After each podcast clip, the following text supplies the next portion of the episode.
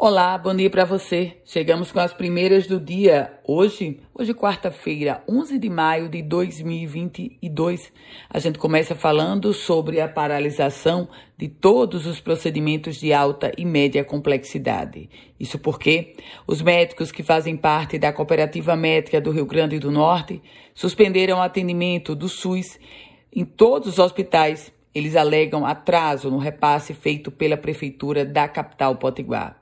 Os procedimentos de alta e média complexidade, como as cirurgias oncológicas, ortopédicas, neurocirurgias, cirurgias cardíacas, essas estão todas paralisadas.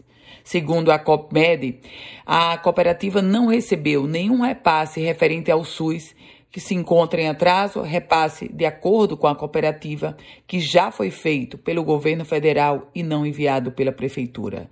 A dívida com 200 médicos é referente a três meses e chega a 3 milhões e meio de reais.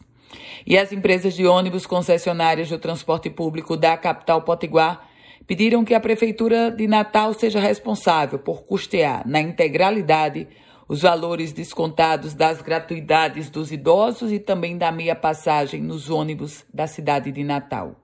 O valor hoje, de acordo com o Seturne, é redistribuído e acaba custeando, custeado por quem paga as passagens inteiras. A gente fala agora sobre insegurança. A sede do Sindicato dos Jornalistas do Rio Grande do Norte, no bairro da Ribeira, zona leste de Natal, foi alvo de mais um arrombamento. Foram levados aparelho de ar-condicionado, evaporadora, tor até torneira. Minha gente, foi a segunda vez em menos de 30 dias que a sede do Sindicato dos Jornalistas foi assaltada. E o censo da população em situação de rua no Rio Grande do Norte deverá ser divulgado no mês de julho. Mas hoje a estimativa é de que cerca de duas mil pessoas integram esse contingente da população de rua no estado Potiguar.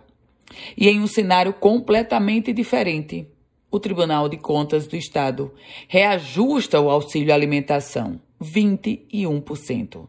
Depois do Tribunal de Justiça, agora é o Tribunal de Contas do Estado do Rio Grande do Norte que reajusta o auxílio alimentação em 21% para todos os servidores e conselheiros do órgão, passando dos atuais R$ 1.400 para R$ 1.700.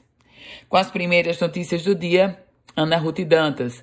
Quer receber um boletim semelhante a esse?